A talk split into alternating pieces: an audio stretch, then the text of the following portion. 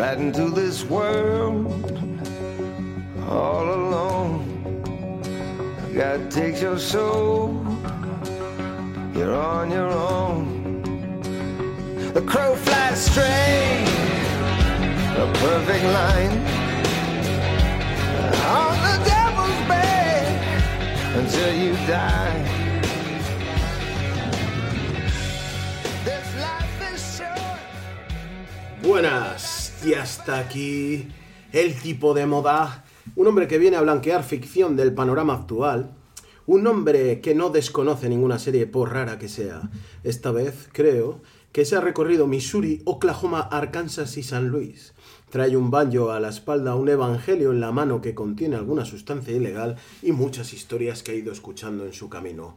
Tuvo problemas con un narco, una familia de paletos y otra familia que les gustaba ofrecer limonada en su porche. Vamos a subir a su barca y a dejarnos atrapar por su fina y dulce verborrea.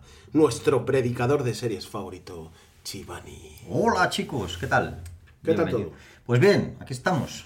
Eh, otro programita más para nuestro solo ante. Nueva temporada, nuevas series, nuevos cómics, nuevos autores y nuevas, nuevos comentarios sobre las series. Con mis amigos de toda la vida. Vele, ¿qué tal, tío? Un placeraco, tremendo hombre, estar aquí en el Solante. Eh, Rodri, ¿cómo lo llevas? De puta madre, Como siempre, ¿no? como siempre. Tío elegante. Pascu, ¿qué tal? Buenas, ¿qué tal? Nuestro, nuestro nuevo maestro de ceremonias, Pascu, que lleva el tema técnico ahora, se nos ha hecho. Se nos ha hecho mayor. ya. Pues queda un largo camino por recorrer todavía. Porque, bueno, eh, últimamente nuestro amigo Sergi, las obligaciones familiares son muy duras, chicos. Bueno, lo vamos a ver con la serie que traemos hoy, por cierto. Sí, cierto. Lo jodida que es la. Lo jodidas que son las obligaciones familiares, porque vamos a hablar de una serie que va de eso, precisamente. Aunque, bueno, a un nivel que. la- no quiero decir nada, amigo Sergi no llega a estos niveles, ¿no? No creo. Esperemos. Esperemos que no. Pero bueno, vamos a hablar de una serie de enredos familiares llevados a la máxima expresión que se llama Ozark, una serie muy conocida, bastante comentada en los últimos tiempos, de Netflix, ¿verdad? Una de las mejores series de Netflix, por cierto, de los últimos tiempos, que tampoco están muy bollantes. Ahí lo dejo, luego, luego lo hablaremos. Y vamos a diseccionar Vamos a disec- dis- diseccionar un poquito esta serie. Que para dar unos datos técnicos que no me voy a enrollar mucho porque no merece la pena, diré que lleva, ha durado cuatro temporadas, ya terminó hace poco. He de decir que no he visto el final, o sea que no me hagáis, no me spoileéis la vida, por favor. Eh, he oído algunas cosillas, pero bueno. Eh, cuatro- ya digo, cuatro temporadas, eh, 10 capítulos por temporada, si no me equivoco, que sacan 40 en total. Y con un reparto bastante interesante del que hablaremos también, pero bueno, os dejo algunos nombres como Jason Bateman, como Martin Bard, Laura Linney, actriz bastante conocida, Sofía Hublitz, Skylar Garner, eh, Julia Garner, eh, Jordana Spiro, bueno, varios actores de los que, como vamos a hablar luego, tampoco voy a, a nombrar a todos, pero tiene un buen elenco también con actores bastante, bastante conocidillos, aunque no hay ninguna estrella de relumbrón. Pero tiene. La verdad es que tiene, es una serie con un reparto bastante, bastante interesante. Así que sin más. Sin más alardes y sin más comentarios, nos metemos en harina y vamos a empezar con la opinión. Ampozark, Ampozark. Dios mío, Dios mío. Empezamos fuerte. Vamos a empozar con eh, una opinión general. Yo no sé cuántas temporadas habéis visto. Yo he visto dos y media. No he visto, ya digo que no he visto todas. Pero bueno, yo creo que aunque no hayamos visto toda la serie, sí que podemos hacer una opinión general sobre lo que nos ha parecido. Así que, sin más dilación, empezamos y empezamos con el amigo Vele, que le tengo a mi derecha. A ver, Vele, opinión general, a ver qué te ha parecido. eh, por encima, ¿eh? luego ya iremos metiendo más, más cositas. Pues a mí me ha gustado mucho. Eh, era una serie que siempre ves anunciar en recomendaciones de Netflix y tal. Pero me echaba un poco para atrás Jason Bateman, que siempre hace estas comedias, ¿no? De cómo acabar con tu jefe o, o Hombre de pelo un pecho 2 o cosas así. Me, me echaba mucho para atrás, hasta en el último solante que hicimos en la temporada anterior, que la recomendó Pascu. Y me la apunté, e hice los deberes y la vi entera. Eh, La he visto este verano, además malos tiempos en mi vida personal y de mi pareja y la hemos estado viendo, nos enganchamos desde el primer capítulo. Eh, me ha parecido maravilloso sobre todo la evolución, ¿no? De, unos personajes muy blancos, que eran muy blancos al principio, cómo se van haciendo cada vez más negros y más cabrones y cómo va evolucionando toda esta familia de los Ver, que el hombre es un hombre que blanquea dinero para los narcos, se va, se muda de Chicago a la tierra de los Ozark, que yo pensé que era un sitio que ni existía y tal, pero por lo visto sí, son unos lagos ahí que, explotaron artificialmente y tal. Y me gusta esa mezcla entre paletos de la América profunda y con los narcos mexicanos. O sea, me pareció maravilloso y, y me gusta mucho sobre todo la, la evolución de los personajes, de los dos protagonistas sobre todo, Jason Bateman, que hace de, de Marty Bird, y Laura Linney, que, que se hace su mujer, buah, se va convirtiendo, se va transformando cada vez más negra, cada vez más negra, cada vez más sabia. Me pareció maravilloso. Uno de los, de los actores que no has comentado que también me gusta mucho es Harris Julin, que hacía de Buddy, que es uno de los personajes que vive en la primera casa de, de esta familia, que era un enfermo terminal que convivía con ellos y esa era la condición, ¿no? De que les dejaba el alquiler muy barato y tal, pero el tío vivía en el desván ahí eh, con esta enfermedad terminal y se acaba haciendo amigo de los hijos y tal. Y es un actor que me gusta mucho, lo vi en Scarface también haciendo un personaje de policía y tal. Y me enganchó, así que muchas gracias Pascu por recomendármela y yo me la he tragado de principio a fin. Me parece que va un poquillo de más a menos, ¿sabes? Como que al final ya era un poco así, a ver si acaba ya esta serie, pero me ha parecido maravilloso la combinación entre todos estos elementos. Una cosilla, perdón, antes de. porque lo has comentado tú, que no lo he dicho yo y me parece que tenía que haberlo comentado, es el resumen un poco del argumento, que habla de una familia, que el cabeza de familia es eh, Martin Bird, que es, un, es un contable, ¿no? Un tío que se Sí, dedica a blanquea y, dinero. y blanquea dinero de la mafia de, bueno, de los narcos mexicanos y el tío se ve metido en un jaleo porque le piden que blanquee no sé cuánta pasta en un verano. El tío, si no lo matan a él y a su familia, el tío se mete en el jaleo y luego, bueno, la verdad es que la primera temporada es un poco curiosa esta serie porque la primera temporada eh, habla de este tema que parece que va a durar toda la serie en ese argumento del verano, pero luego cambia, o sea, cambia un poco la, premisa argumental y en la segunda es un poco diferente, que al al final es lo mismo, el tío tiene que blanquear para los narcos porque si no le matan, entonces básicamente se dedica a esto. Y entonces, claro, su familia se ve metida en el, jaleo y lo que habla un poco, pues mezcla la trama criminal del blanqueo con los rollos familiares. Que bueno, es un poco desigual también, un poco, ahora lo hablaremos si queréis, pero bueno, es un poquito desigual el tema, pero los argumentos. Pero bueno, eh, básicamente va de eso, tampoco tiene mucha más complicación la, la historia. Eh, Rodri, ¿qué te ha parecido? Así en líneas generales, ¿te ha, te Pues ha yo- gustado? Yo me he puesto a ver a raíz de que íbamos a hacer este programa. No había visto la serie y he visto la primera temporada del tirón. La verdad es que me ha gustado mucho. No puedo evitar acordarme de Breaking Bad. Yo creo que coexisten en un universo paralelo. Ahí está Saúl ayudando en temas legales a los narcos, el otro haciendo droga, el Walter White, y está este hombre, el Bird, que es el que blanquea el dinero de todos. Y perfectamente podría ser un spin-off de la serie Breaking Bad. No sé cómo no lo han visto. O espero que hagan un crossover y cosas de esas. Me imagino la serie. Cuando ves el primer capítulo ya ves que es. El Bird es un superviviente. O sea, es básicamente sobrevivir un día más, ¿no? Sí, sí, Desde sí, el sí. principio es a, a tirón hecho. eh, venga, voy a sobrevivir un día más. No me voy a dejar morir. O de dejar matar, mejor dicho. Sí, sí. Y es totalmente Total. una historia de supervivencia. Y me imagino que tenían que haber puesto la banda sonora de Los problemas crecen. Bueno, de hecho sí que se parece algo, aunque a mí a Breaking Bad me parece más el argumento que el estilo de la serie, porque no se parece demasiado para mí, para mi gusto, ¿eh? Luego podemos hablar.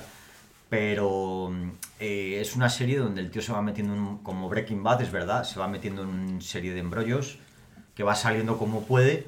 En Breaking Bad es más, más todavía un poco más a- al límite, porque el tío, bueno, vive al límite. Aquí, bueno, sí que vive al límite realmente, pero bueno, es más, digamos, es otro estilo de, no sé, ¿sabes? De tío de trafullas, porque este en el fondo sí que se dedicaba antes a blanquear. O sea, que no es un tío que le venga de nuevas, ¿sabes? Porque realmente en Breaking Bad el tío, bueno, el prota es un pringao, es un profe que, se ve metido en un mundo de las drogas de refilón.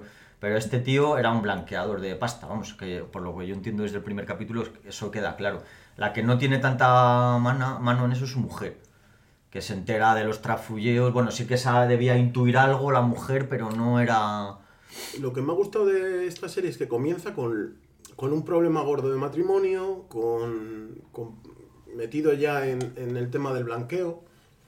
Y me gusta el, el digamos, cómo han ordenado para contarnos la historia. Y es que en el episodio octavo te cuentan, hacen una especie de regresión y te cuentan cómo llegó Bert a blanquear dinero, cómo, digamos, se ha podido joder su matrimonio Sí. y todos los conflictos que hay.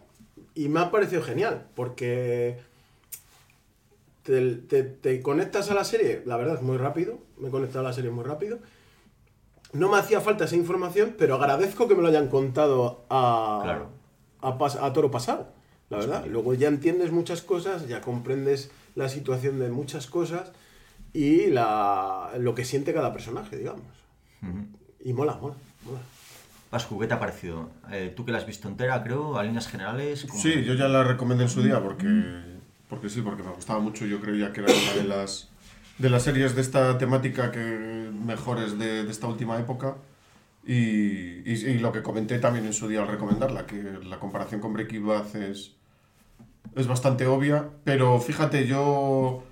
Si el protagonista de Breaking Bad y el que, el que nos gustaba ver su arco de personaje era Brian Caston, en eh, Walter White, vaya, en, en esta serie, aunque te pueda parecer que, que el protagonista y el que queremos ver el arco es, es, eh, Jason Bateman, pero... Marty, vamos, Marty Bird. Pero, pero yo creo que la que tiene el arco en esta serie es su mujer, Wendy Bird, no, no, es, no es Martin, porque Martin es más plano durante toda la serie. Pero bueno, que no me voy a enrollar ahora con personajes, eso ya lo comentaremos luego. A niveles generales me gustó mucho, sí que de- de- estoy con Bele que va de, de más a De más menos. a menos. Porque además él veía en algunas temporadas que, que como no sabían si iba a continuar, como que la dejaban un poquito cerrada y luego decían, una Ya. temporada más. Así que eso sí que se notaba en algunas temporadas y que luego como que reseteaban un poco y empezaban con una cosa nueva. Pero aún así, la verdad que el hilo argumental lo mantiene muy bien y a mí me gustó, me gustó mucho hasta el final. Mm. Es una serie un poco rara porque da la sensación como de que eso, lo que dices tú, en la primera temporada, mm, al final de la primera temporada, que esta serie puede pecar de muchas cosas, pero que no es nada aburrida, porque la verdad es que pasan un mogollón de cosas y cada temporada tiene mucho, mucha chicha. Desde el primer capítulo va todo muy rápido, va muy, va muy- es muy dinámica, digamos, comparada con otras series así del estilo de ahora. Eh, es una serie que pasa un mogollón de cosas, pero da la sensación como cada temporada, eso, que la resetean un poco y como que no sabes por dónde va a ir, no sé si, sabe, si tienen una idea muy clara, aunque bueno, el argumento sí que va de, pues eso, de la infiltración en el, en el, mundo del narco y la ventaja que tienen entre comillas los guionistas es que aquí en cualquier momento pueden decir, bueno, pues la habéis cagado y os matan a los narcos, que es algo que es bastante habitual en ese mundo, ¿no? Porque de hecho en todo el tiempo están viendo noticias de que se han cargado a este, se han cargado al otro, este se lo han fulminado. Ellos trabajan para además para los Navarro, que es un cártel muy violento y tal, y están siempre con la espada de Damocles, ¿sabes? En, en la en todo lo alto, digamos, ¿no? Y, bueno, aunque el argumento general al- ya os digo que es lo mismo, que es, que es la, bueno, pues el blanqueo de la, cómo se van metiendo, primero de manera un poco, cogen un negocio pequeño, luego van, se meten ya en otros negocios porque tienen que blanquear más pasta y tal. Y luego también otro de los argumentos, otra de las cosas que molan a mí de la serie es la, es la misma escenario, que está muy bien, porque los Ozark debe ser una zona allí como muy, ¿sabes? Como muy, eh, muy ecléctica, o sea, mucha mezcla de cosas, porque luego en verano allí va mucha gente con pasta, pero están los paletillos ahí de la zona que son, pues eso, lo, lo típicos eh, americanos, pues estos de... De América profunda. Trampistas, eh, que además salen ahí, bueno, pues, racistas, homófobos, bueno, pues lo que hay ahí, por, esa- por, ese- por esos lares, vamos, bastante, bastante cutres. Pero, pero bueno, la- la- la- el escenario a mí me mola. A los Ozark le dan como un aire místico ahí, todo ahí oscuro también, ¿no? Algo, algo así muy, muy particular de la serie. Bueno, de hecho, por eso se llama, por eso se llama así, yo creo. Sí. El escenario es otro personaje más, parece. Sí, sí, sí, es que eh, totalmente. O sea, eh, no solo los personajes que, que están bien, eh, es el sitio que sí, Claro. está muy bien dicho, es un personaje más. Claro, claro. Es que es La- una zona muy particular. Sí, De... sí, sí, sí, es que es, es totalmente, porque es que el entorno les, digamos que les condiciona a los personajes. Claro. Y luego ellos van de la ciudad, que es un entorno mucho más sofisticado, a un sitio donde pues, la gente pues, son pa- paletoides. Aunque tampoco explora mucho eso, porque es una serie que yo creo, a mí, de lo que... La opinión general mía es que está bastante bien, pero lo que no me gusta es que toca muchos palos, pero no profundiza en ninguno. ¿Sabes cómo te digo? Que está, puede estar bien y puede estar mal, pero no profundiza demasiado en las relaciones familiares, que las toca así un poco tal. De refilón, sí. En el mundo criminal, no, no sé si es que no lo hace bien o no llega a rematarlo bien, no sé si me explico, ¿vale? Que no llega ahí a, no sé, que es una serie que tiene capítulos cojonudos y una trama cojonuda, pero no sé, tío, a mí me da la sensación de que, de que no remata del todo, para ser una serie brillante, ¿sabes? Para ser buena, me gusta, pero toca muchos palos, pero no sé, algunos les deja un poco flojos. Por ejemplo, la primera temporada pasa a la segunda temporada como muy abrupto, no sé si se os pareció a vosotros, porque hay muchos sucesos ahí de repente, eh, no quiero spoilear nada, pero bueno, ya tienes, son, han pasado 4 o 5 años, mueren muchos personajes en la primera temporada que desaparecen así, y queda como muy cerrada, pero luego continúa, no sé si me explico. No sé si es porque no sabían muy bien a dónde querían llegar o porque lo que dices tú, Pascu, que no sabían si iba a tener segunda temporada, tercera. Pero bueno, aún así, la verdad es que eh, para mí mantiene, mantiene el tipo. Eh, una de las cosas que más me ha gustado, que bueno, destaca sobre todo es el reparto. Para mí es de lo más de lo más potable. Eh, Jason Bateman yo le descubrí como... No había visto nada suyo, le descubrí en la serie que os comenté, la de... que comentamos en la temporada pasada en el Solo Ante, la de... El visitante. O El así. visitante, que es una gran serie, que es de misterio, de tema sobrenatural, que hace, es el prota él, que a mí me, me- me gustó mucho. No había visto nada de él, no, le- me sonaba mucho su cara por... ¿Has supongo- dicho no he visto acabar con ninguna. tu jefe? Bueno, es que a mí esas ¿Cómo acabar pelis con tu jefe? dos? una De puta- pelo en pecho, de dos. pelo en pecho. Yo le descubrí a este tío como un actor que prometía en Ases Calientes. De Ben Affleck, de, de la, la película de Ases Calientes es una pasada, la verdad que me gustó mucho. Y este personaje tiene un papel, el actor tiene un papel pequeño pero muy intenso. Mola. Sí, porque yo cuando le vi en, en la del visitante me pareció un Ah, buen actor. El visitante Y es productor. Ah, ¿Es productor de la serie? Ah, no, visita- mira, no el en el visitante es productor él. Y aquí dirige varios capítulos. Dirige. De hecho, los Oh. primeros capítulos de Gonzalo dirige él, los últimos dirige él. Dirige bastantes capítulos. Y, y creo que muy vilipendiada en los eh, premios estos, los Emmys, ¿sabes? Siempre se ha merecido algún Emmy y siempre ha tenido 80.000 nominaciones y luego no se los han dado. Creo que Pues es una buen, pena. Sí que le- está muy bien. Sí le han dado varios. De hecho, a Jason Bateman se lo dieron como director, no como... Ah, Ah, se lo han dado como director, pero como sí, actor y... no. No, como actor no. Y a la otra gran protagonista de la serie, que Laura es Ruth. Linney. Laura Sí. Linney. No, a, a Ruth, que... Ah, Ruth Lamour, esa está genial. Sí, sí, sí, sí, que es eh, Julie Garner. Eh, le dieron también premio como actriz, sin ser la actriz protagonista. Bueno, yo creo que son las dos actrices protagonistas que además tienen ahí momentos muy tensos, que son Wendy y Ruth. Sí. Y el, el Grammy se lo llevó, se lo llevó La- Ruth. Laura, Merecido. Laura Linney de, de, Love Actually. Sí, y a esta chica, a la que dice Pascu, eh, va a hacer el biopic de Madonna ahora. Lo hace tan, tan bien que la propia Madonna ha elegido a esta actriz para que la represente a ella en una película. Un biopic de Madonna. Bueno, el papel de Jason Bateman es muy hierático, o sea, el actor es, el personaje que hace es muy hierático, pero mola, sobre todo la voz. A mí me gusta mucho la, la voz del actor. Es como un tío muy, como diría, muy frío, que no muestra mucho sus sentimientos. A mí me parece que lo hace muy bien, el, el- el- el papel que, que le han, que le han endosado. Pues yo estaba acostumbrado a verlo en comedias y me ha Claro.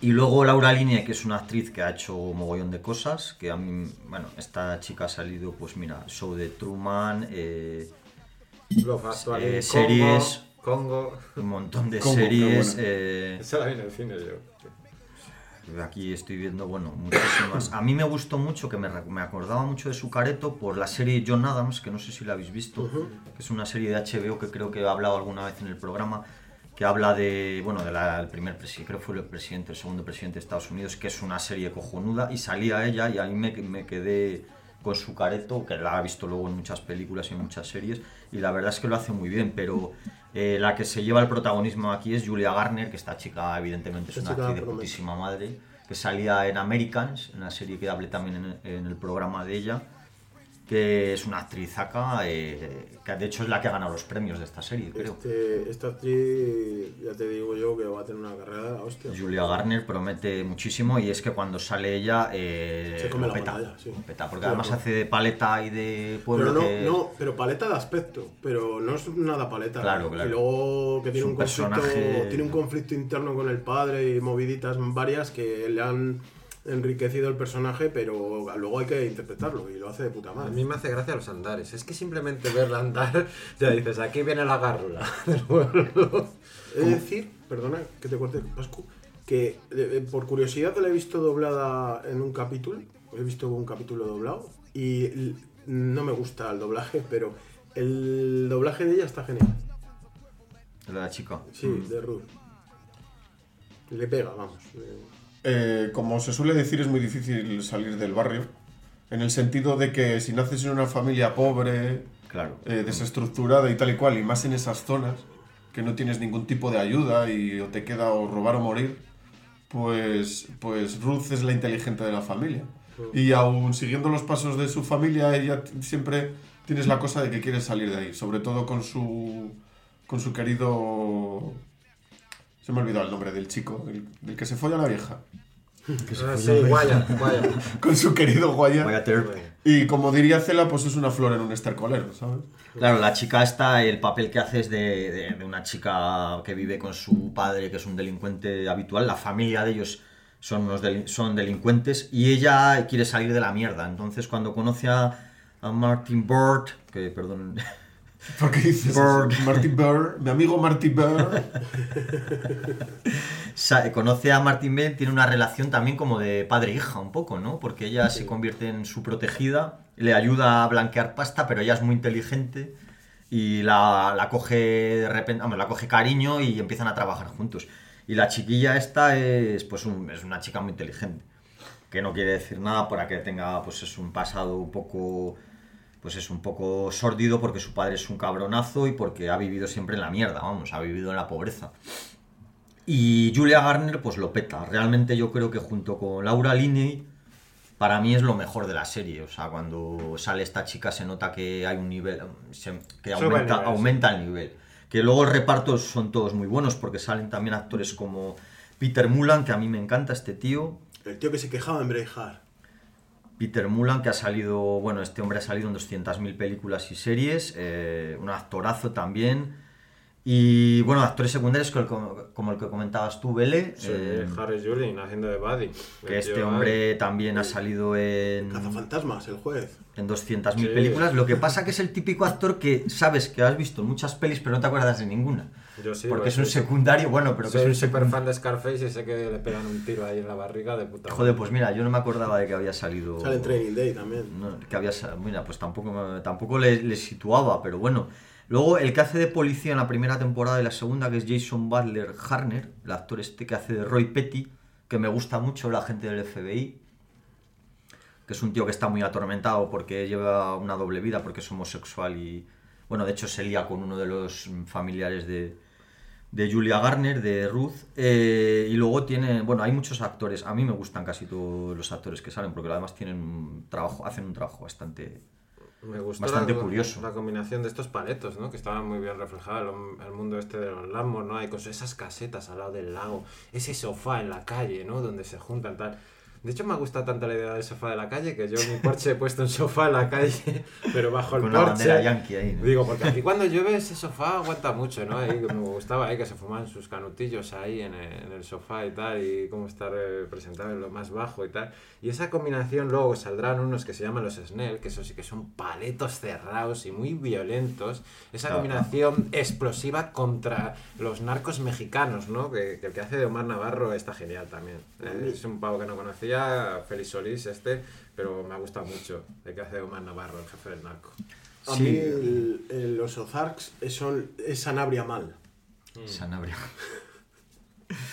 No, la verdad es que es una zona muy... mola mucho, porque luego también aparecen los predicadores estos que predican en, el- en los lagos, ¿no? Que van ahí con sus lanchas, Ah, es verdad. que, que es otro personaje bastante...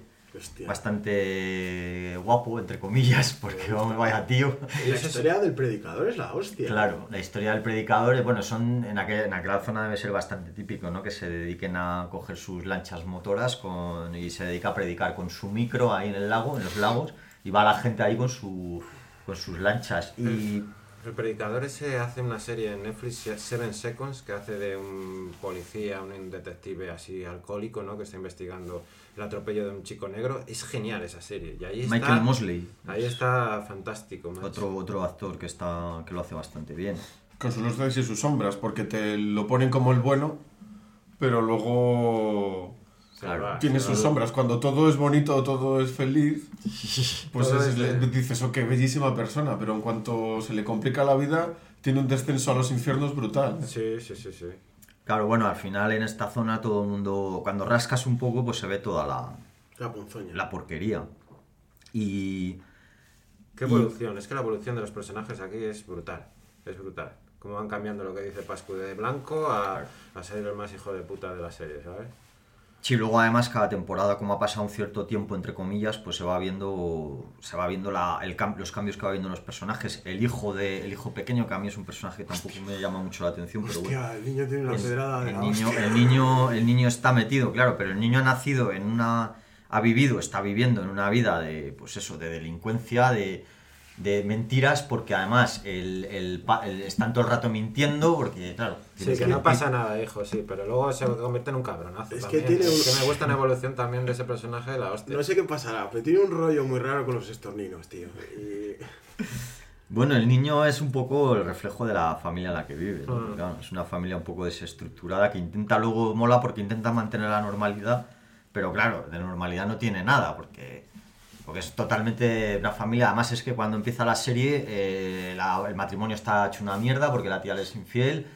Quiero decir que, bueno, luego se dedican a lo que se dedican, entonces claro, el niño no ve más que, más que mierda, ¿no? Y bueno, y luego la hija también, la hija mayor, que, bueno, está, está, como, está como viviendo ahí en su, no sé, tiene idas y venidas también, eh, no sé, es, ahí sí que yo creo que les falta un poco reflejar mejor las interacciones familiares, que pasan un poco como por encima. ¿no? Yo diría que la hija mayor es la peor tratada, porque se diluye Sí. un poco el personaje. Sí. Al principio que sí que le da Vale, una escoba, como que no está muy de acuerdo con lo que están haciendo y tal y cual, como cuando se escapa de casa, y luego como que muy de repente se mete en ese mundo. Yo creo que es uno de los personajes peor evolucionados, fíjate lo que te diría. Sí, eso- esas cosas que digo yo, que los detalles a lo mejor no están tan cuidados en algunos personajes, en algunas situaciones, eh, como en otras. Que en otras, por ejemplo, la evolución del policía del FBI es- para mí es perfecta, porque, porque se ve al principio como, bueno, es un personaje muy atormentado, eh, porque es, bueno, lleva una vida así,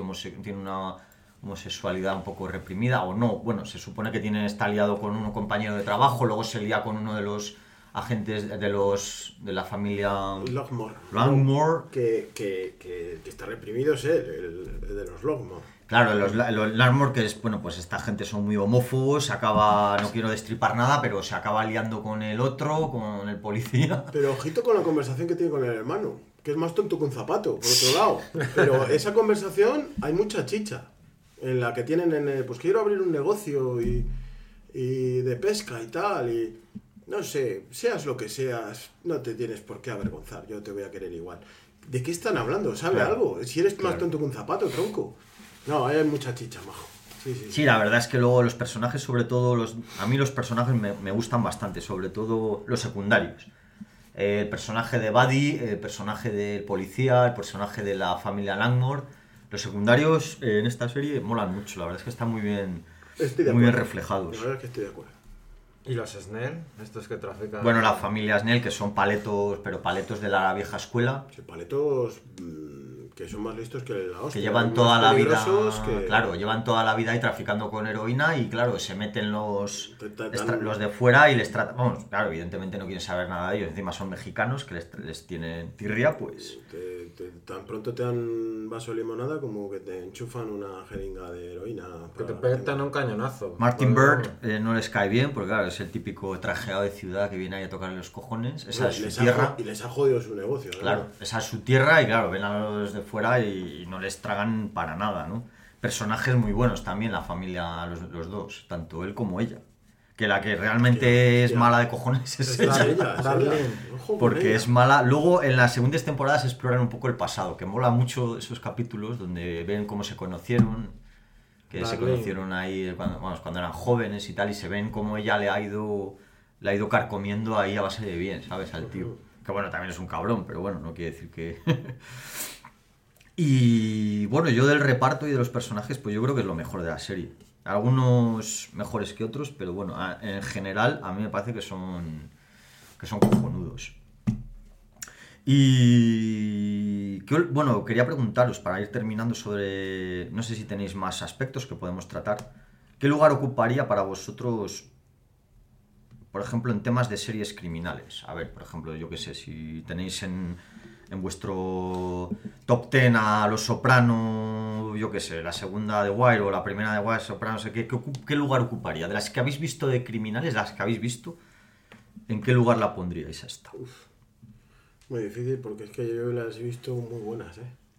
Claro, es que en este género. Si metemos The Wire, Line of Duty. Hombre, esta, esta estaría en un nivel un poco más bajito. Claro. Pero claro. bueno, tampoco. No sé. Yo bueno, en- tampoco en- tan lejos, ¿eh? No, no, la verdad es que yo creo que no. De temas criminales, porque, a ver, hay unas cuantas, pero tampoco son tantas, tantas, ¿sabes? Yo creo que. Temas criminales hay un montón. Yo Sí, creo que sí, sí, deberíamos sí. meter más en el narcotráfico. Claro, por ejemplo, temas de narcotráfico. Eh, narcos. Pero se podría meter en, The en- Wire, en- en la misma. Yo esta le pondría de las top. Por eso te digo. Después de Breaking Bad, narcos y luego ya por encima de Fariña y de estas, la metería ahí. ¿Las puedes meter con The Wire o no? Porque si la, Para mí está a otro nivel. Está más. Yo sí las metería, por ejemplo, el tema criminal, pues Los Soprano, The Wire, Vale. Breaking Bad, que esas son intocables. Claro. Dentro de las cinco mejores no estaría, pero bueno. True Detective. True Detective también, por ejemplo. Yo la metería en, la- en el top 10. Para mí sí que. Sí que Sí, al en- pego esta, esta serie. En el top las 10 diez estaría, primeras. está, está claro. Sí, estoy de acuerdo. Porque además ha tenido buena crítica, vamos, y buena Sobre todo prensa. es que te meten en un mundillo que no en ninguna serie te mete en ese mundillo, ¿no? Que, que bueno, no está, no lo hemos dicho, pero no está grabado en los lagos Ozas. Por lo Ah, ¿no? visto está grabado en las ubicaciones del área de Atlanta, en el lago Alaptuna. Ah, anda, coño. en el estado de Georgia. Pero digo yo que las imágenes de Sí, los, los aéreos, dices. los aéreos sí, Sí, bueno, yo creo que también. sí tendrá algo de Ozark. Que es curioso que el de nombre a la serie. A ver, que también es lo que decíamos antes, casi es un protagonista de los Ozark. Para mí sí. Para mí Y, que monten la serie, eh, pues cuando Martin Berg se mete en el lío inicial, que es lo primero que se le ocurre cuando antes de que le maten. No, que tengo una muy buena idea de blanquear dinero en los Ozark y realmente va allí y no sabe qué cojones va a hacer. Claro. Así que Es está... que se- a eso decía que era un superviviente, es que improvisa todo el rato y, está ahí en un fino hilo y Intenta, parece que va a caer. Y intenta mantener su honestidad o su, Sus valores. o sus valores dentro de la mierda que se ha metido, porque se ha metido en un mierdo importante. Por eso digo que el capítulo 8 es muy importante. Capítulo 8 es donde te cuentan el, el principio de relación que tienen el, el narco este, el, el jefe de Omar Navarro. Martin Que Berg. menudo hijo de puta lo Y Martin Berg, que es que, hostia, claro, él es una persona muy honesta, muy, muy directa, no le gusta andar con rodeos, no Ay. le... Hay muchos momentos, ¿no? Que vemos a Martin Berg que va a morir y lo que dices tú, al final se le ocurre algún brillante plan, ¿no? En el que sale de esto. Hay una de las que me causó mucha impresión que era la abogada. La abogada de los narcos, esta Janet McTeer que hacen de Helen Peace. Sí. Esa también me pareció la puta hostia, ¿eh? la Es actuación de esa bueno, ¿eh? sí. Muy fría, que es una, nar- una abogada que trabaja para los narcos y tal, que te acojona en cada momento eh, la frialdad y, y cómo tiene de, de actuar, de separar los sentimientos, ¿sabes? Siempre es a su bien y a su conveniencia y ¡buah! A mí me pareció espectacular. Eh, además, estos actores y estos tipos de personajes yo no los había visto en ninguna serie. No, la verdad es que tiene un... A nivel de personajes está muy bien, o sea, tiene unos personajes cojonudos, todos o casi todos los protagonistas son, son muy buenos. Y yo creo que eso es lo que más... A mí es lo que más me ha gustado de la serie, más allá de los argumentos y tal, que bueno, tampoco es nada original, a ver, sí que es original en algunos aspectos, pero bueno, esto de que un tío metido en... Lo hemos visto en otras series, quiero decir que no es nuevo. Y, y tiene un desarrollo desigual, bueno, en, en algunos momentos brillante, en otros menos, pero bueno, se defiende, pero los personajes son cojonudos, vamos. Y el tema del lago Zark, que a mí cuando busqué información, pues es una zona, ya digo, como comentaba un poco antes, que es muy turística porque en verano se debe poner hasta el culo de temas de, de navegación, que en Estados Unidos no es la única zona que tiene en este tipo de, Lo hemos visto en películas de vamos Claro. a la casa del lago de Eso mi es, padre, eso. tal, y nosotros no sabíamos tal, hasta que esta serie te mete en y ese mueve mundillo. mucha pasta, ese es Y- el tema. Y es curioso que hay mucha gente que era de allí, que salió corriendo de los Ozarks, encontrando otra oportunidad fuera, pero luego en verano vuelven. Claro, es que Vuelven. tiene Y dejan temporada su de verano. allí. claro. Es que es así. Esta es una zona un poco como aquí el, el sur. La gente va a vacaciones, arrasa con todo y se vuelve. Y la gente que se queda allí pues disfruta de la... Pues al final tampoco repercute tanto en la gente que queda allí porque es, una, es un turismo muy de temporada, ¿sabes? Entonces les ves allí que siguen en su propia mierdecilla ellos. Cuando se van los turistas vuelven a su vida normal Y el verano la, lo, se peta, se peta de gente, ¿no? Se peta de, de personajes. de Son las personas, ¿no? típicas zonas que siempre habíamos visto en un montón de películas y series, pero siempre vemos desde la perspectiva de los que van allí a veranear, ¿sabes? La típica película como Viernes 13, que van a la casa del lago de vacaciones y les pasan cosas. Los que siempre lo vemos desde la perspectiva de los que van, no de los que viven, ¿sabes? Claro. Así que en esta serie de La América Profunda, Sí, también juega con el contraste, de, pues eso, lo que hablábamos antes, ¿no? De los, del trajeado que va allí a tocar los cojones, los que están ahí dicen dónde vas tú, Sí, el ¿sabes? pijo de ciudad No te que metas aquí. Luego los mexicanos que ahí no pintan nada, porque evidentemente no, es que no, ¿sabes? Están fuera de su, de su era que pintan mexicano y es que no pintan nada, ¿sabes? Porque esa zona es muy yankee. Con los coches, que siempre llevan el coche de la misma marca, ese todo terreno ahí. Dices, este es mexicano. ¿Cómo lo sabes? Por el coche que sale y tal, que es un coche tocho, a ver si hay un 4x4. Porque esa zona es la típica zona yankee, ¿no? Y que Donde- está, está muy bien para matar a gente y desaparecer el También, cadáver. sí, sí. Tienes una vasta extensión ahí de lagos y y de... de todas otras cosas que luego se van ingeniando, pero va, maravilloso. y de movidas. Eh, no sé si tenéis alguna cosilla más que os gustaría destacar, chicos. Yo no he visto el final, me han dicho que es un final un poco, bueno, de andar por casa, ¿no? No sé si... complicado cerrar, pero bueno, a mí no me pareció mal del todo. O sea, que no es un final de estos de que diga que la gente se les haya echado encima ni nada, ¿no? No, yo creo que no. No se les han echado encima, tampoco te diré que es espectacular, pero, pero Ya, bueno, bueno. no, está mal. Digno. No ha dado de qué Pues hablar. habrá que verla. No, de qué hablar no nos va a dar. De qué Habrá que verla porque, claro, como, como se han cancelado, por ejemplo, series ahora como Westworld, que la han cancelado, que bueno, yo, pens- yo es que Westworld ya en la tercera temporada no, no entendí muy bien para qué la hicieron, pero bueno. Eh, ¿Cuántas tiene Westworld al final? ¿Cuatro? Tres, tres. Tres y van a hacer la cuarta ya no, La la cuarta ya hecho. cancelada. Ah, pues bueno, pues la- Empecé la tercera y no la he terminado y no creo que la termine. es que no tiene nada que ver con la serie, o sea, la no, no tenía ningún sentido. Y de hecho yo creo que ni siquiera la publicitaron, porque La yo la tercera empecé a ver. salía Jesse Pinkman. Salía Sí, sí, sí, salía el actor que no sé qué cojones pintaba ahí, pero bueno. pero no tiene nada que ver, o No, sea, no, porque encima las buenas, es otra cosa. sea, bueno, sale Vincent Cassel también, joder, Sí. que digo, que pinta aquí este también. Si alguien quiere ver esa serie, que vea las dos Pero que no tenía. Sí, sí, sí. Yo lo que, lo que digo es que la vean la segunda y piensen que ha terminado, ya está. Porque enci- encima tiene un final así que puedes pasar por. Por final, perfectamente. Efectivamente. Y. Pues poco más que comentar, chicos. No sé si tenéis alguna cosa más que decirnos de. de Ozark. Vedla, vedla. Martin Bird. Dios, vedla. Recomendable, sí, señor. Si alguna vez voy a América me gustaría ir simplemente A una lanchica a ahí. echar un vistazo ahí de- porque es que es un sitio había veces que no salía el sol la serie esta y que era todo muy oscuro muy tomarte cervezas en la lancha y Sí, tirarlas, es que es al- un sitio tirarlas muy- vacías al lago, cerdo.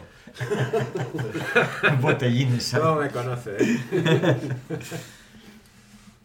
Eh, pues nada, chicos, terminado con Ozark, vamos con la sección de, de cómics, autores.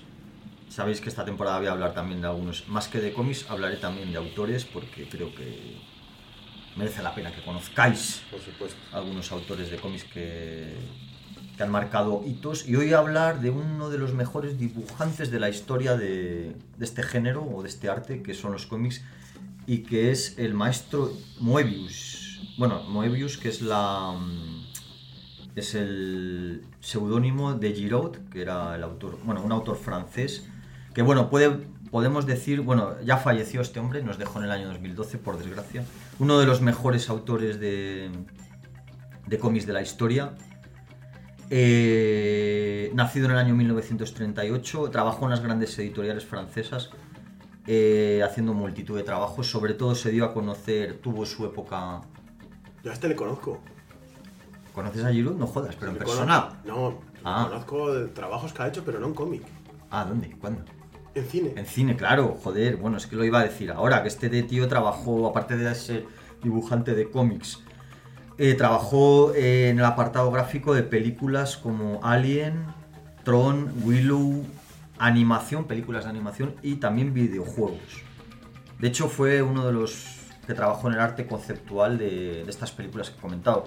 El arte conceptual es, pues, es los dibujos que hacen para definir un poco el arte de una peli. que era para- por La ejemplo, estética. Efectivamente. el storyboard Entonces les encargan. No, el storyboard No, es no, no es diferente. el storyboard. Pero también ha habido. Sino ideas, son tormentas de es, ideas, eso son es. tormentas de ideas de vestuario, de localizaciones y que luego el director pues escoge para No eh, lo- plasmarlo. No lo conocía. Y este pero- tío es muy bueno en lo suyo. Eh, vamos, yo le conozco de- de- del quinto elemento, sobre todo. Hostia, no sabía, bueno. ¿eh? El Yo quinto elemento. Pensé que era el delantero de Francia.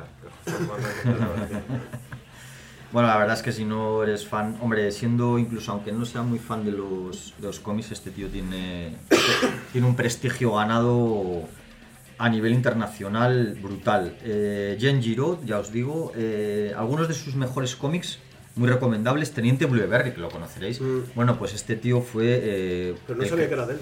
pues sí, es Giraud. Sus primeros cómics, cuando empezó con el Teniente Blueberry, era, el dibujo no tenía nada que ver a su mejor momento, que fueron los años, sobre todo los 80, los 70, 80 y 90 fueron su esplendor, sobre todo los 80, donde empezó ya empezó su, su gran época. Y los primeros cómics no tienen nada que ver con los de los 80. De, son, el estilo es más tosco y tal. Pero bueno, él es el creador de, y guionista, no solo dibujante, de Teniente Blueberry, el Incal, que no sé si os suena, ¿Cuál, perdón? el Incal. No. Siete álbumes con el escritor Jorodowski, nuestro amigo Ah. Jorodowski, que es un fumado de puta madre. Jorodowski que. Iba a hacer un Dune, ¿no? Jorodowski tenía proyecto para hacer Dune que se fue a la mierda. eh, que debía ser una, una fumada interesante, la versión de, de. Jorodowski.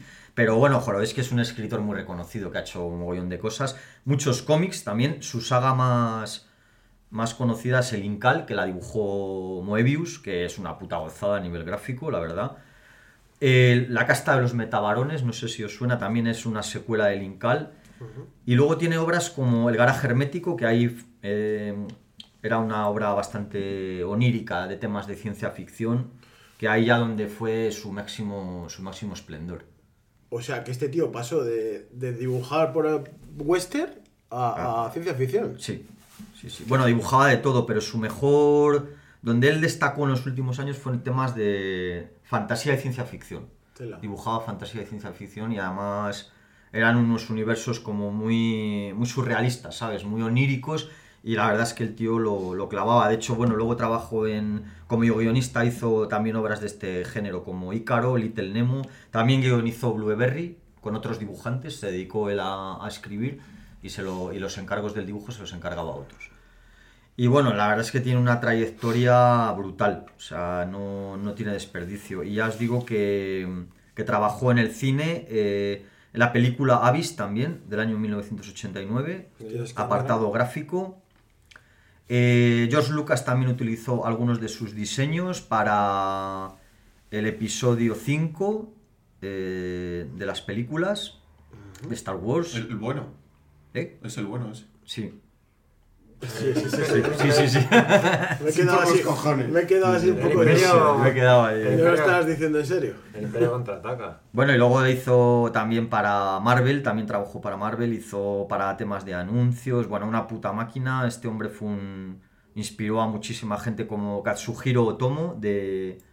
el de Akira, el autor de Ah. Akira. Muchos mangakas se Hostia, inspiraron ese sí en que él. me suena. Este tío era, es, ha sido un maestro. Bueno, es que ya te digo que mucha gente ha- Mucha gente que estaba en el, en el candelero, ahora que son más jóvenes, se inspiraban en él. ¿De qué año es este tipo? Nació en el 38 y murió en el año 2012. O sea, era ya Está talludito ya. en, el- en los 2000, en los años 2000 ya era, ya era talludito, llevaba trabajando muchísimos años. Eh, en el quinto elemento participó como diseñador, Sí, diseñador cinematográfico. efectivamente. Y bueno, cualquier obra suya, yo recomendaría sobre todo eh, que leáis el Incal, aunque es un poco, bueno, es tipo Jorodowski, ya sabéis, pero merece la pena.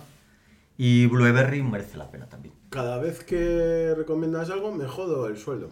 Ya, macho, es lo que tiene. Es, Es que haces muy buenas A recomendaciones. ver, el, macho. el- el- lo malo de, entre comillas, de la- los cómics europeos es que son muy caros. Sí, sí, macho. El manga, bueno, no es barato, pero el cómic europeo en general, los álbumes europeos te pueden pegar unas buenas, unas buenas habladas, pero bueno, Pero Merece bueno, la pena, Se puede, oye. encontrar, se puede encontrar cositas. merece la pena. Yo lo recomiendo y, y bueno, porque este tío merece muchísimo la pena. Ya digo que nos dejó hace tiempo, pero bueno, su recuerdo sigue muy, muy presente, chicos.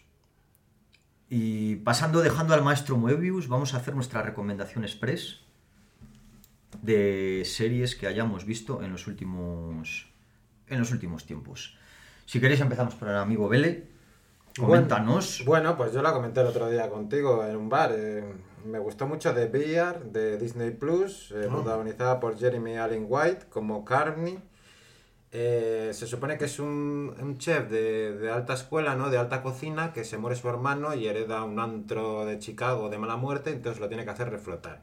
A mí me hace mucha gracia porque yo soy súper fan de la serie esta de Shameless y ahí hacía el papel de Lip y a mí me parece como que es un spin-off de Lip, ¿sabes? Porque pone las mismas caras tal. Es como Ragnar Lothbrok en Rise of Bad Wolves, ¿no? Pues me parece que es el mismo personaje y me lo paso genial y se la recomiendo a todo el mundo que le gusta así la cocina, la acción, cómo va reflotando este chef de alta cocina ese antro de Chicago, ¿no? Y está muy curiosa y muy divertida. A ti también te gustó, Chivani, ¿no? Sí, sí, me ha gustado mucho, seriote y me lo pasé genial viéndola.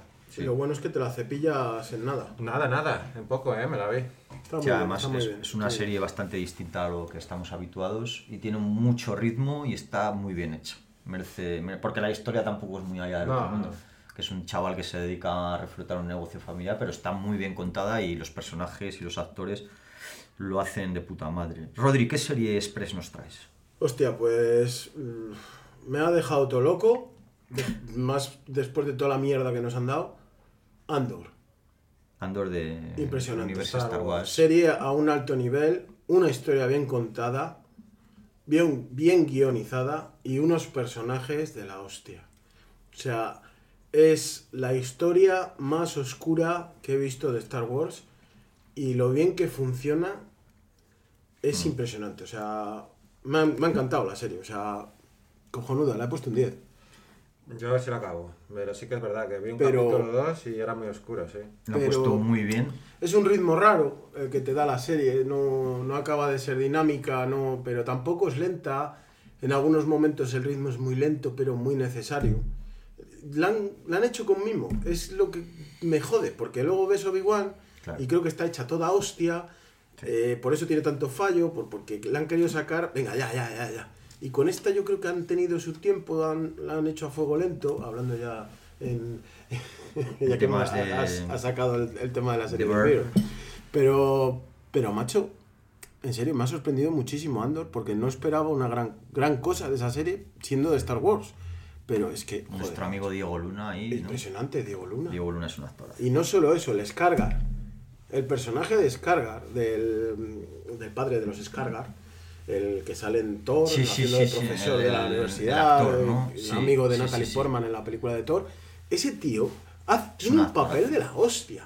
Luego tenemos a la senadora. El papel de la senadora es la hostia también. Todos los personajes están bien construidos, todos tienen un conflicto del copón. Está ahí encarnado. Y ahora que estoy, comparto tu indignación, ¿por qué cojones no pueden hacer Obi-Wan así? No lo entiendo, porque tenían un personaje que para mí es la hostia, que es Obi-Wan, y más en, manos de un gran actor, que es Ewan McGregor, y Sí, no han sí. sabido aprovechar eso. Claro. Si ya lo tenías con Ewan McGregor, macho, haberla hecho con paciencia, haber hecho algo digno. El problema yo creo que es que eh, Obi-Wan es para gran público y necesitan meter eh, guiones facilones, eh, tramas eh, ridículas a veces, algo para la gran para la gran masa y con Andor pueden hacer otras cosas Y que luego, en deberían serio, hacer con Obi-Wan. En serio, eh, Star Wars, no sé, no creo que me escuchéis, pero, Disney, Disney, por Dios, escuchadme atentamente, coged historias nuevas de Star Wars, que es lo que funciona, coño. Claro. Haces algo innovador, que estamos ya hasta los cojones de Skywalkers. Hostias. Muy bien dicho, Rodrigo. Eh, Pascu, serie recomendación express. Pues yo estoy viendo ahora y me está gustando bastante Peripheral. Periferial de Amazon, ¿no? Sí, de Amazon, está muy bien. Eh, desde Altered Carbon que no veía una serie de ciencia ficción que me aportase algo nuevo. Y Peripheral sí que lo tiene. Aunque bien es cierto que cuando la estás viendo hay cosas que te recuerdan mucho a otras cosas, Sí. como puede ser pues Wall, Matrix. Sí. Tiene un rollito ahí que, que, que hay eh, también Black Mirror. Después de Black Mirror ya pocas cosas te sorprenden porque Black Mirror ha hecho unos argumentos espectaculares. Pero a pesar de que tiene cosas que te recuerdan a otras cosas, yo creo que todo eso hilado en la serie eh, está muy bien, como película de ciencia ficción. No sé por dónde va a tirar porque me parece que se está metiendo en un fregado cojonudo por, por cómo es el argumento. No Sí. sé yo qué tal lo van a evolucionar el argumento. Pero, pero de momento me está gustando. Además, los dos actores principales, que son nuestra querida niña de, de Kikas, Chloe, Chloe Grace Moretz. Sí. Y después el, pues tiene hay varios actores que bueno que, que están, están a la altura.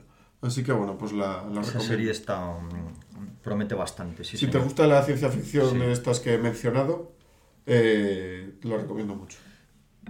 Pues muy bien. Mm, Yo recomiendo, bueno, estoy viendo, voy a acabar de ver, la nueva pro- pro- producción de Netflix de los creadores de Dark, aquella famosa serie que nos gustó a casi todos, bueno, yo creo que a todos nos gustó, ¿no? Dark. Sí, que final- luego acabó un poco mal. y- mucho. ¿eh? El final, podía haber, el final podía haber estado mejor, pero sí. Eh, yo creo que, bueno, a mí me gustó mucho, sobre todo, bueno, por cómo estaba hecha, más que por la historia en sí, que luego tiene sus cositas, pero bueno, yo creo que fue una serie que la veía, era adictiva total, que la tenías que ver ahí sí o sí, y fueron tres temporadas de un tour de force ahí contra los elementos, que bueno, salió más o menos airosa, con sus peros, y han creado esta cosa que se parece bastante, porque, a ver, eh, meten 250 misterios por segundo, o sea, tu mente no es capaz de de analizarlo, pero yo creo que eso tampoco tiene tanta importancia como disfrutar de la, de la propuesta. O sea, es como meterte en una... Cuando te metes en la, en la montaña rusa, pues no te vas fijando tanto en los detalles como que hay que disfrutarla, ¿no? Y entonces ellos, esta gente apuesta por algo que, por un argumento que tiene, pues eso, mezcla de fantasía, ciencia ficción con 350 misterios por minuto que no te da tiempo ni a, ni a tal, te van metiendo pistas y te van metiendo juegos y te van metiendo cosas nuevas y acabas un poco doblado, pero bueno, es una apuesta que para mí funciona, sobre todo porque tiene bastante ritmo y bastante y bastante sorpresiva. ¿Y la música? ¿La música que meten al final de los capítulos? O la- Ah, bueno, eso es genial, pero es que a mí... de rock. Claro, así. a mí lo que me mola de Dark, me molaba más de Dark, era la, la forma que el fondo, es lo que os cuento, que lo cuentan muy bien. A ver, luego te puede parecer que es una fumada, una historia que no tiene pies ni cabeza, que ni siquiera intentas comprenderla porque te vas a volver tarumba, pero está tan bien contada y tan bien hecha que te mete, entonces la disfrutas. Y luego, joder, tiene cosas muy oníricas y muy... que te hacen como meterte en ese mundillo tan alocado que tienen los tíos, ¿no? Que lo saben hacer de puta madre, que no sabes para qué estás ahí ni por qué la estás viendo, pero bueno, te está gustando. Y el protagonista, el capitán del barco, es uno de los de Dark. Claro, claro, el protagonista. los actores, que hay alguno español también, porque meten Sí. en el barco van A diferentes uno países. De, a uno de élite. Eso, a uno de élite. y bueno, pues no, yo la primera temporada me ha gustado. No, a mí me, me está gustando. No sé si a lo que llegará, si llegará al nivel de Dark. Pero bueno, la propuesta es la que no te engañan tampoco. es- vas a ver una cosa que es muy, muy, muy extraña, pero bueno, si te gusta aceptar el reto, lo aceptas. Y si no, pues no. Y yo, pues a mí sí que me gusta.